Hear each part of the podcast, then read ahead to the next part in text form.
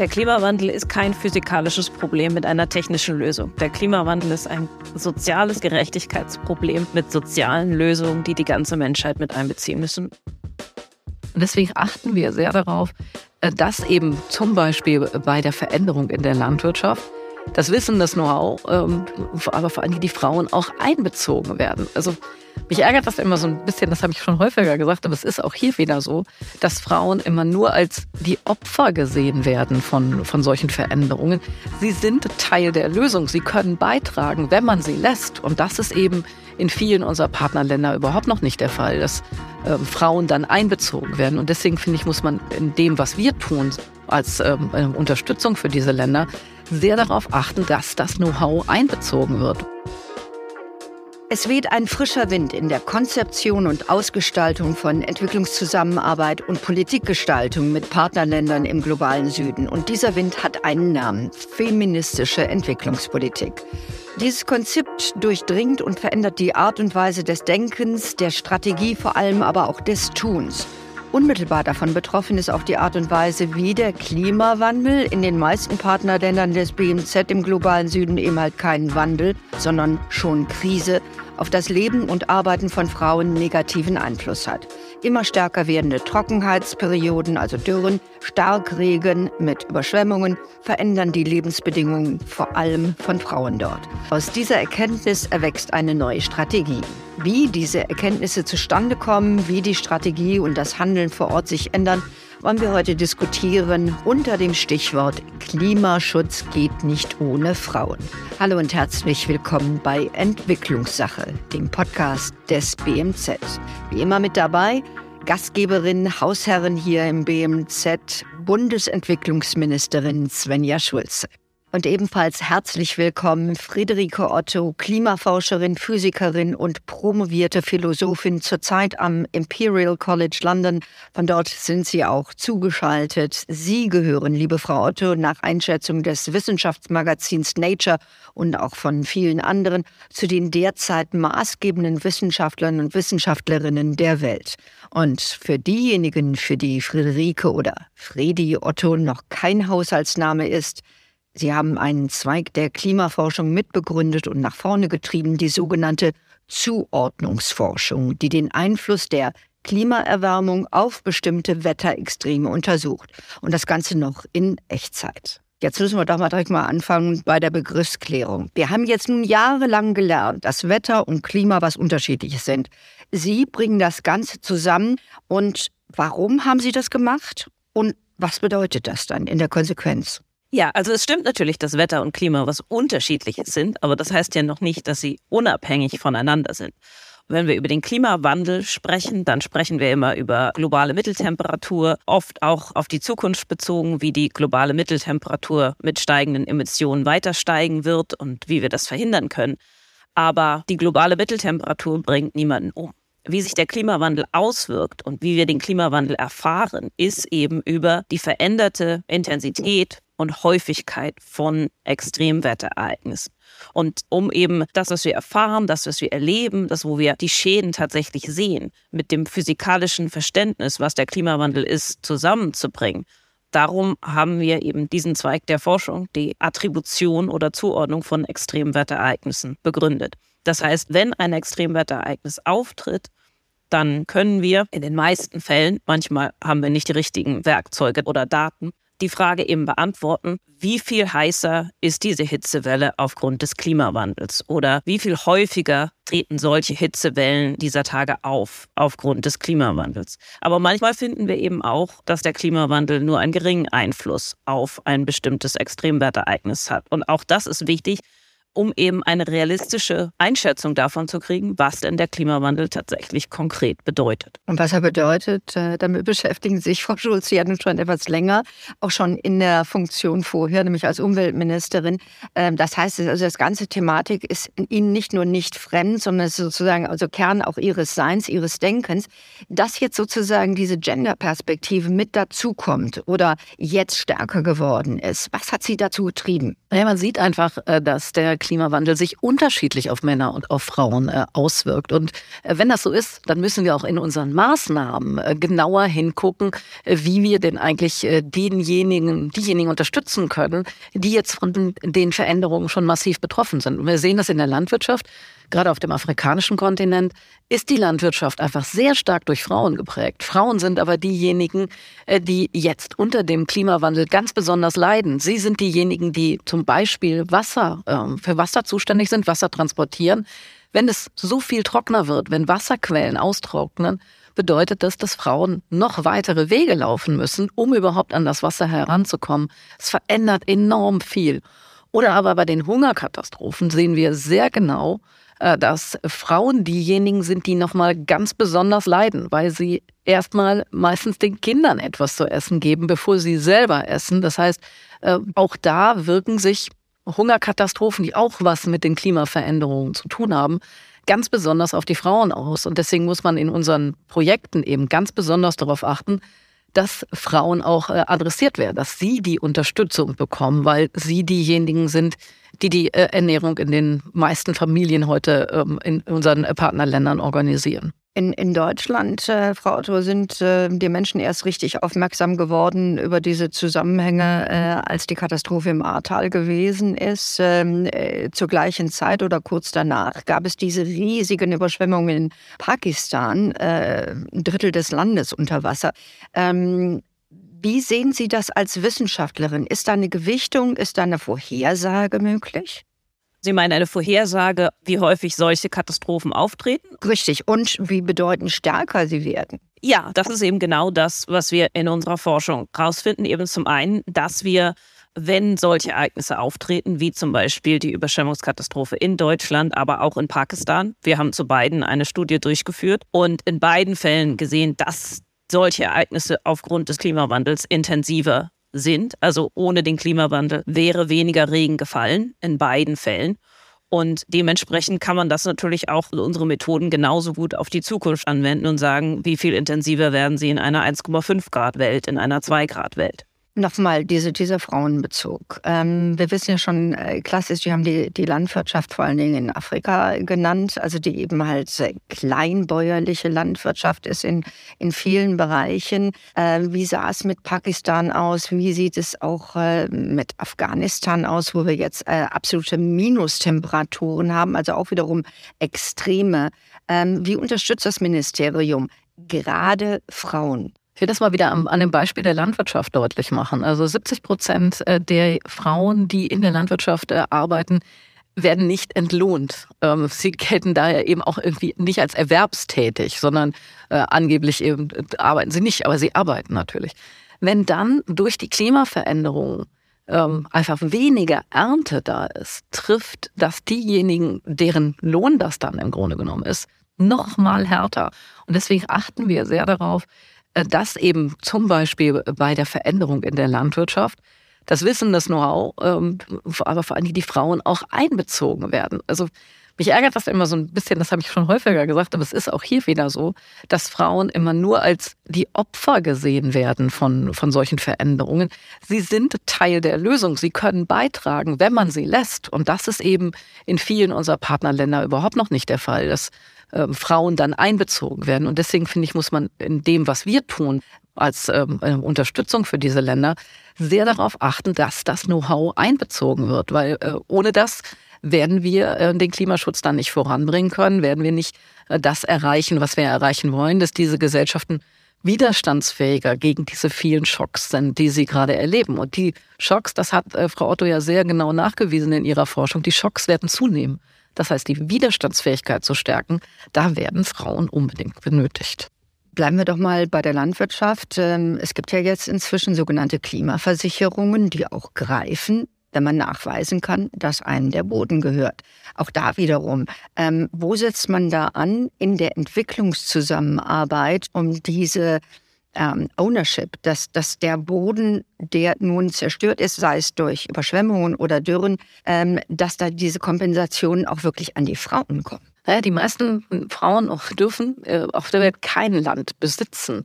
Das heißt, wenn durch so eine Dürrekatastrophe die Ernte vernichtet wird, dann können sie keinen Kredit aufnehmen, um neues Saatgut zu kaufen. Und deswegen ist es so wichtig, dann ganz besonders Unterstützungssysteme äh, zu haben, die eben nicht dazu führen, dass sie die Landwirtschaft aufgeben müssen, sondern weiter äh, produzieren können. Deswegen haben wir diesen globalen Schutzschirm äh, auf den Weg gebracht. Und dieser globale Schutzschirm, der soll dafür sorgen, dass Hilfe da ist, Unterstützung da ist, bevor die Katastrophe passiert. Also wie bei einer Versicherung, wie wir das in Deutschland kennen, da weiß ich, wenn etwas passiert, kriege ich Ersatz, kriege ich irgendwie Mittel. Und sowas ähm, haben wir eben auch für den Bereich der Landwirtschaft entwickelt. Es gibt jetzt schon erste funktionierende Systeme, wo man automatisch nach so einer Katastrophe sehr schnell Geld zuweisen kann und sagen kann, ähm, damit kannst du neues Saatgut kaufen. Oder aber noch besser, das ist das, was in Pakistan jetzt auf den Weg gebracht wird, vor einer Katastrophe warnen. Äh, wir haben die Daten. Die pakistanische Regierung ist aber bisher noch nicht in der Lage, aus diesen Daten Warnungen für ihre Bevölkerung zu machen. Da unterstützen wir jetzt, damit ein Frühwarnsystem da ist, dann sofort die Mittel, damit man die Familie wegschaffen kann aus dieser Region, das Vieh wegschaffen kann, was oft eben die Grundlage für die Ernährung dann ist und ein bisschen Geld hat, um sich neues Saatgut dann zum Beispiel kaufen zu können. Frau Otto, wir haben ja inzwischen äh, die IPCC-Berichte sozusagen als äh, äh, Teil der täglichen Berichterstattungen oder der, der ähm, Ab- und Zu-Berichterstattung. Äh, das macht Headlines, das macht Schlagzeilen. Ähm, wenn man aber darin beteiligt ist, diese Berichte zu erstellen, ähm, äh, da haben Sie festgestellt, dass es uns wirklich auch an einigen Daten fehlt. Das heißt also, diejenigen, die am meisten betroffen sind, nämlich diejenigen, die es nicht verursachen, sind aber auch in Regionen, die gar nicht so sehr beforscht werden. Wie gehen Sie damit um? Ja, also das ist tatsächlich ein ganz großes Problem, das nach wie vor die meiste Forschung im globalen Norden stattfindet und auch Sie haben ja gerade zum Beispiel gesagt, die Frühwarnsysteme. Also wenn wir in unseren Attributionsstudien uns Extremwetterereignisse angucken, wir sehen immer wieder, dass tatsächlich entscheidend, wie groß die Todeszahlen sind, hängt davon ab, wie gut Frühwarnsysteme funktionieren. Das haben wir ja auch in Deutschland gesehen, wo es zwar die Daten gibt, aber dann die Information nicht unbedingt die Menschen erreicht hat. Und das sieht man eben überall auf der Welt auch. Aber Dafür haben wir Stichpunkte, wir haben einzelne Studien, aber es gibt keine globale Übersicht dazu. Genauso, wir wissen aus der Forschung in Europa, dass Hitzewellen mit großem Abstand die tödlichsten Extremwetterereignisse sind. Also zum Beispiel die Hitzewelle in London letztes Jahr, wo wir hier in London 40 Grad hatten. Allein in den zwei Tagen gab es über 2000 zusätzliche Todesfälle aufgrund der Hitze. Aber in Großteilen auf dem afrikanischen Kontinent werden Hitzewellen überhaupt nicht gemessen. Das heißt, wir wissen nicht, wie sie sich verändern. Damit heißt es aber auch, wir können keine Frühwarnsysteme entwickeln. Und das ist ein ganz großes Problem. Insofern ist eine wichtige Aufgabe, die diese IPCC-Berichte haben, eben auch darauf hinzuweisen, wo sind noch Forschungslücken. Nicht nur zu zeigen, was wir schon wissen, dass der Klimawandel stattfindet, das wissen wir schon lange, aber eben gerade auf der Seite, wie wir Resilienz erhöhen können, wie wir besser uns anpassen, gibt es noch ganz viele Lücken. Da gibt es eben keine systematische Forschung. Und zum Teil liegt es auch daran, dass Anpassung oft sozialwissenschaftliche Forschung ist, natürlich, die traditionell eher von weiblichen Wissenschaftlern gemacht wird und die, wenn man guckt, wer die am meisten zitierten Paper hat, auch im IPCC, aber auch in der Wissenschaft allgemein, da sind nach wie vor Männer, das sind nach wie vor die Naturwissenschaften. Alles, was viele Zahlen hat, ist nach wie vor das, was am meisten Beachtung findet, obwohl das nicht das ist, was uns dabei helfen wird, uns eben an den Klimawandel anzupassen. Also wenn es um die Partnerländer geht, dann erreichen uns ja solche äh, Botschaften und Nachrichten äh, wie die Hitzewelle, die auch in äh, Teilen Indiens und auch eben halt Pakistan gewesen ist, auch ebenfalls letztes Jahr. Ähm, diese Strukturen, Länder sind sehr patriarchal ausgerichtet. Auch wenn ab und zu mal Regierungschefinnen da sind, heißt es ja nicht, dass die Struktur des, des Gesamtsystems sich verändert hat. Also wie, Frau Schulze, sehen Sie das, dass der Klimawandel möglicherweise auch, äh, oder die Reaktion auf den Klimawandel auch möglicherweise eine Frage ist, wie patriarchal eine Gesellschaft ist und wie kriegen wir das dann möglicherweise auch in der Kooperation geändert? Ja, da haben wir noch absolut blinde Flecken. Das hat äh, Friederike Otto ja gerade dargestellt. Also es ist so, dass auch bei den Vereinten Nationen, bei den Klimaverhandlungen, bei ähm, äh, Dingen, die wir miteinander entwickeln, in erster Linie Männer sind. Und Ähm, das heißt nicht, dass die nicht auch eine feministische Politik machen können, aber sie tun es im Moment noch nicht. Äh, so, und äh, da stärker darauf äh, zu achten, was sind eigentlich die Grundlagen hier? Warum passieren bestimmte Sachen nicht? Warum hat man so wenig im Blick, was die Frauen in einer Gesellschaft brauchen und gerade in den, in den Entwicklungsländern brauchen? Da müssen wir stärker ran. Das sind das sind die eigentlichen Ursachen der, der Probleme, die wir dann haben. Und das ist sowohl in der Wissenschaft so, dass wir gleichberechtigt die Interessen von Frauen auch mit äh, in der Forschung brauchen, mit berücksichtigt brauchen. Und das sind, das äh, würde, kann ich nur unterschreiben, das sind oft eben auch sozialwissenschaftliche, soziologische äh, Antworten, die man da braucht, nämlich wie verhalten sich Menschen? Also was passiert denn, wenn eine äh, mehrfach hintereinander Trockenheit, und dann wieder Überflutungen sind, wie in Pakistan. Was, was bedeutet das für die Menschen? Was löst das auch an Wanderungsbewegungen aus? Wie, wie, wer muss da eigentlich seine Heimat verlassen? Wie ist die Situation von Frauen, die innerhalb ihres Landes fliehen müssen mit, mit ihren Familien oft? Ja, das ist ein Unterschied zwischen Männern und Frauen. Frauen haben ganz andere Gewalterfahrungen, um einmal die negative Seite zu sehen. Und auf der positiven Seite, wir haben auch unglaublich tolle Unternehmerinnen, da wissen wir aber, die kriegen eben deutlich schlechter Kredite. Die haben nicht die Netzwerke, die sie brauchen, um, im, um eben Lösungen auch voranbringen zu können. Und das heißt, diese Unterschiede wahrzunehmen und dann eben auch äh, mit der, mit der Politik darauf zu reagieren, mit der Wissenschaft darauf zu reagieren, äh, die, die, die richtigen Grundlagen zu haben, das ist ganz zentral wichtig. Und das ist was, warum wir eben jetzt auch ähm, in Deutschland so stark auf feministische Politik setzen, man muss es wahrnehmen. Nur wenn man die Probleme kennt und die Herausforderungen kennt, äh, kann man auch äh, überhaupt reagieren. In einem der Paper, die Sie geschrieben haben, äh, wo Sie auch von Ihrer persönlichen äh, Erfahrung im Wissenschaftsbetrieb äh, reden, Frau Otto, äh, gab es auch eben halt die Frage, dass, dass wir alle mit so einem sogenannten Bias, also sozusagen mit den Vorurteilen groß geworden sind und darauf auch reagieren, selbst wenn wir möglicherweise anderer Überzeugung sind, innerlich und verbal. Wie kriegt man das hin, dass das zum Beispiel diese, diese Thema Anpassung, Klimabereich und unsere vorhandenen Beiße nicht gegeneinander arbeiten, sondern in die richtige Richtung. Mit anderen Worten, wir wollen ja eine resiliente Gesellschaft, eine resiliente Weltgesellschaft. Wenn ich darauf eine richtig gute Antwort hätte, das wäre schön. Also ich glaube, der erste ganz wichtige Punkt ist überhaupt, sich eben dieser Bias bewusst zu machen. Denn das, und wenn man weiß, was Wissenschaft ist, wird ja bestimmt von den Menschen, die Wissenschaft machen. Denn die wissenschaftliche Methode ist ja eben genau, dass man Manuskripte schreibt, die dann von den Peers, also von Kollegen, begutachtet wird und dann entweder veröffentlicht oder nicht. Das heißt also, was Wissenschaft ist und was richtige wissenschaftliche Methoden sind, wird immer bestimmt von denen, die jetzt gerade Wissenschaft machen. Und das sind im Moment zum ganz, ganz großen Teil Männer. Wenn man sich dessen bewusst ist, hat man das natürlich noch lange nicht geändert, aber dann kann man eben ganz gezielt versuchen, eine weibliche Perspektive, eine feministische Perspektive in diese Forschung reinzubringen. Und genauso ist es mit anderen Biasen, mit rassistischem Bias. Wenn man weiß, dass man diese hat, dann kann man eben gezielt seine eigenen Manuskripte, seine eigene Forschung dahingehend auch hinterfragen. Wo haben vielleicht diese Biases mich beeinflusst? Und auf diese Weise sie dann eben ändern. Das ist leider ein langfristiger Prozess, wie alles immer in der Wissenschaft. Aber ich denke, wir müssen in erster Linie ganz viel darüber reden und jeder Wissenschaftler muss sich dessen bewusst sein. Also ich glaube zum Beispiel, es ist fatal, dass diejenigen, die die IPCC-Berichte schreiben, kein Bias Training bekommen, bevor sie als Autoren da dran sind. Solche Maßnahmen könnte man machen, da würde man auch niemandem mit wehtun und es würde sicherlich dazu führen, dass sich schneller was ändert. Ja, und wenn ich da nochmal drauf eingehen kann, was ich auch ganz wichtig finde, ist die, die Auseinandersetzung. Wissenschaft geht ja auch in den Diskurs und geht auch in den Diskurs mit Zivilgesellschaft, mit Wirtschaft zum Beispiel. Und ich war jetzt sehr beeindruckt. Ich war gerade auf einer Reise in Brasilien und habe dort Unternehmerinnen getroffen aus der Solarbranche.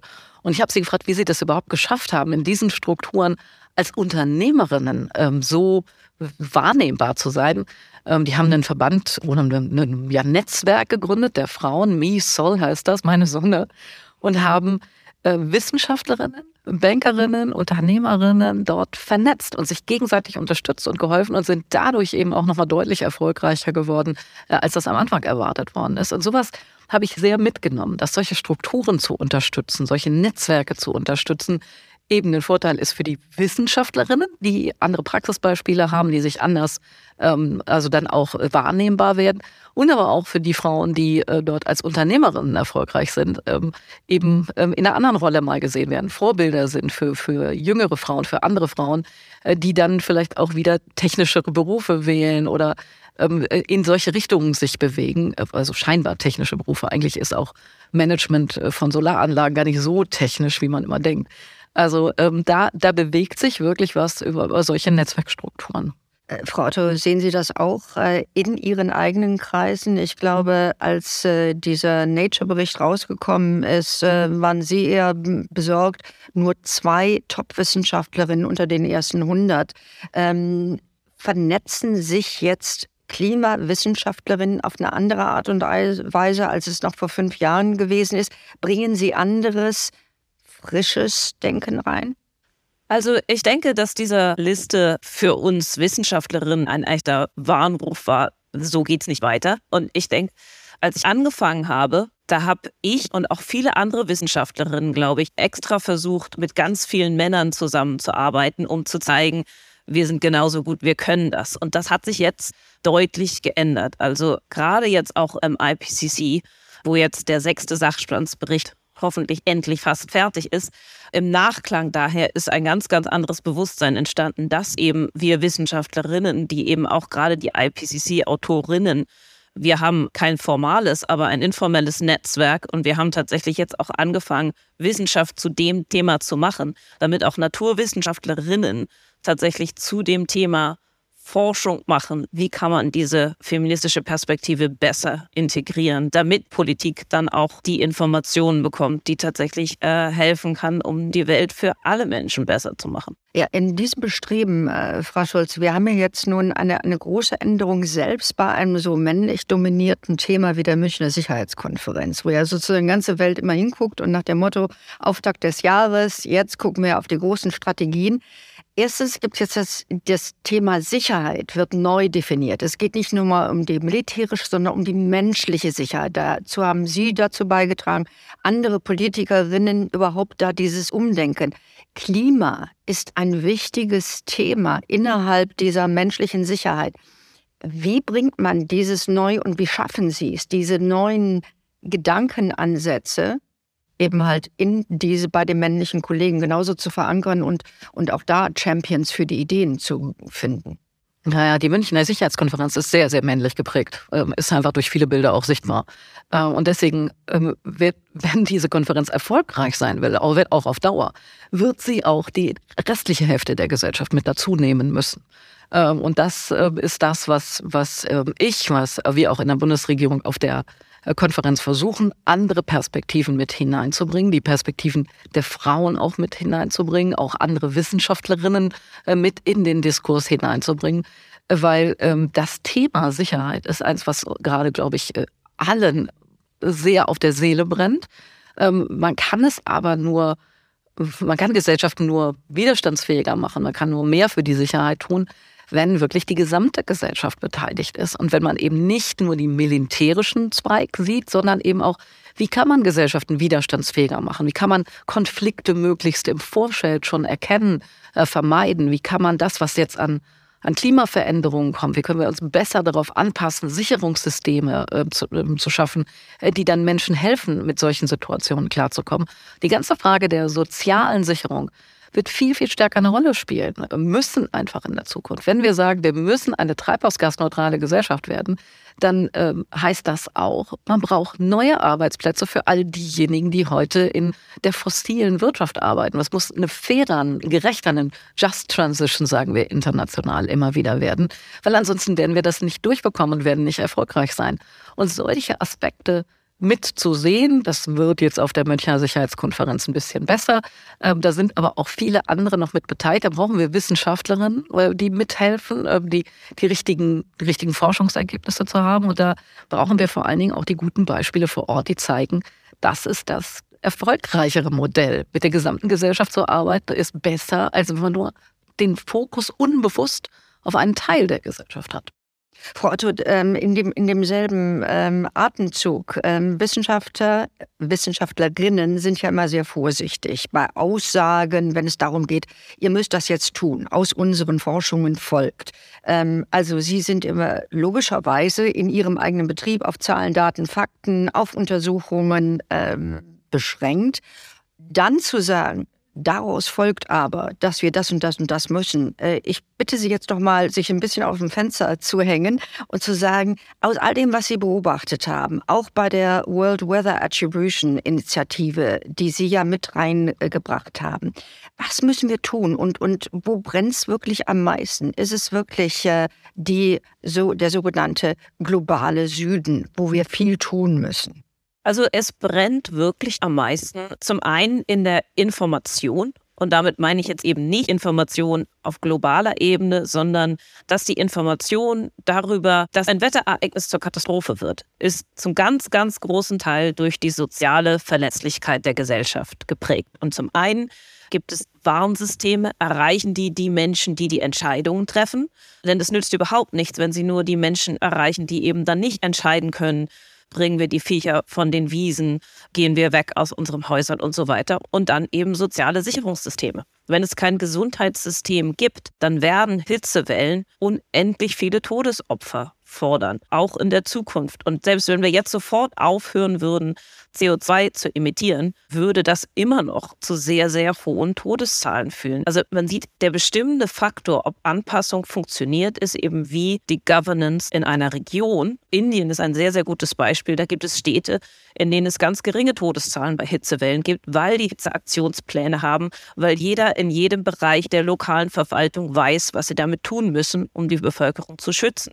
In anderen Städten gibt es extrem hohe Todeszahlen, weil eben genau das nicht funktioniert funktioniert. Also das ist, es ist wirklich die sozialen Sicherungssysteme und die Informationssysteme, die Menschenleben schützen oder eben nicht. Und wenn man dann weiß, dass die meisten Menschen auf der Welt keinen Zugang zu sozialen Sicherungssystemen haben, also das zeigt nochmal, wie wichtig auch im Thema Klimaschutz es ist, solche sozialen Sicherungssysteme aufzubauen, also Gesundheitssysteme aufzubauen, aber auch äh, Anpassung überhaupt zu ermöglichen, dadurch, dass man äh, in schwierigen Situationen einfach Unterstützung bekommt äh, und nicht darauf angewiesen ist, wie das Beispiel, was wir eben hatten, äh, die Landwirtschaft dann äh, zu lassen und irgendwo anders hin äh, zu migrieren im Land, weil man gar keine andere Chance mehr hat. Also dieses, dieser Aufbau von sozialen Sicherungssystemen ist einfach absolut notwendig bei den Veränderungen, die wir gerade ähm, in den, in den weltweiten Temperaturen sehen. Also wir sehen mehr Dürren, wir sehen mehr Fluten, wir sehen, wie schwierig Landwirtschaft gerade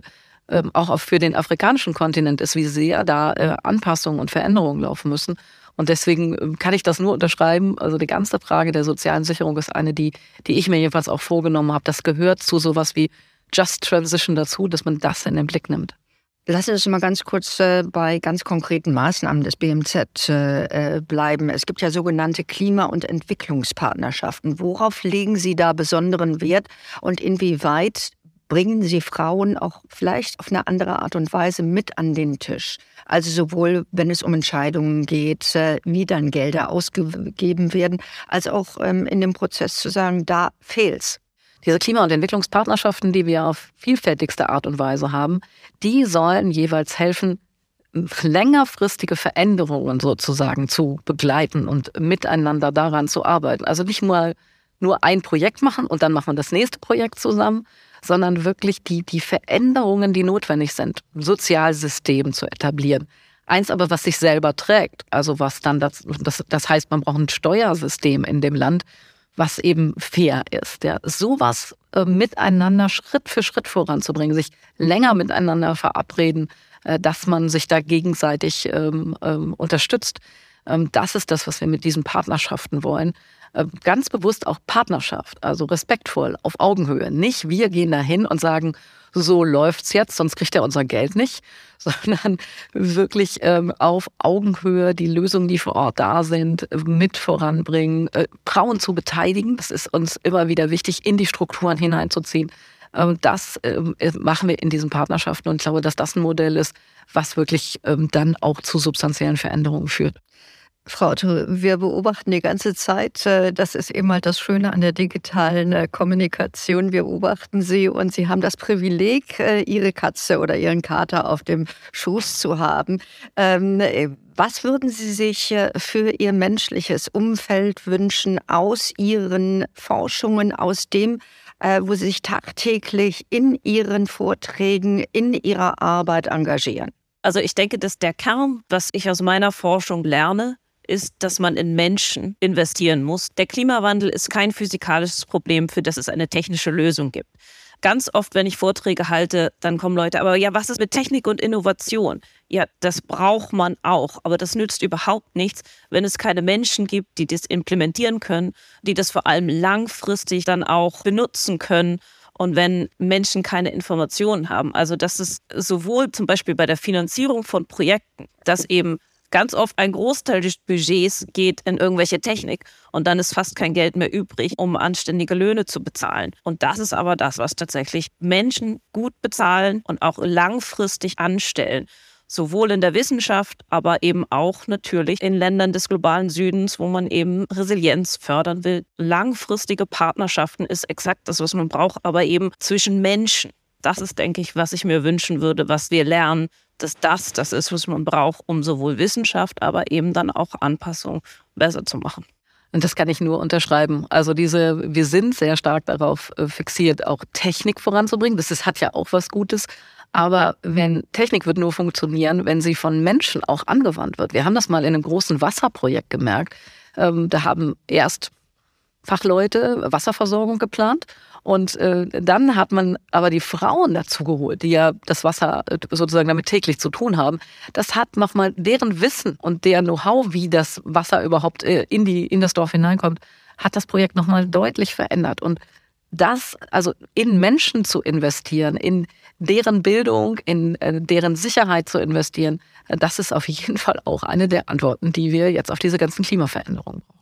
Ich glaube, das waren äh, großartige Schlussworte jetzt für unseren Podcast äh, für heute. Das heißt also äh, mit großem Ausrufezeichen Klimaschutz geht nicht ohne Frauen. Das heißt, nur mit Frauen bekommen wir da wirklich etwas dran geändert und in die richtigen Bahnen geschoben. Ich gebe Ihnen jetzt einfach meine carte blanche für ein letztes Wort. Was wollen Sie, dass unsere Hörerinnen gerne mitnehmen, wenn es nur diesen Einsatz gäbe? Der Klimawandel ist kein physikalisches Problem mit einer technischen Lösung. Der Klimawandel ist ein soziales Gerechtigkeitsproblem mit sozialen Lösungen, die die ganze Menschheit mit einbeziehen müssen. Das kann ich nur absolut unterschreiben. Und wenn es uns gelingen würde, das in der Debatte etwas deutlicher zu machen, dass es eben auch um die Menschen geht, auch darum, wie wir in unserer Umwelt leben, wie wir ähm, uns selber verhalten äh, und welche Absicherungssysteme es gibt. Ich glaube, das würde die Debatte insgesamt weiter nach vorne bringen. Liebe Frau Otto, liebe Frau Schulze, es war ein großes Vergnügen. Es gibt noch viel zu tun, packen wir es an. Ihnen beiden weiterhin viel Energie. Bis dann, tschüss. Danke. Tschüss. Tschüss.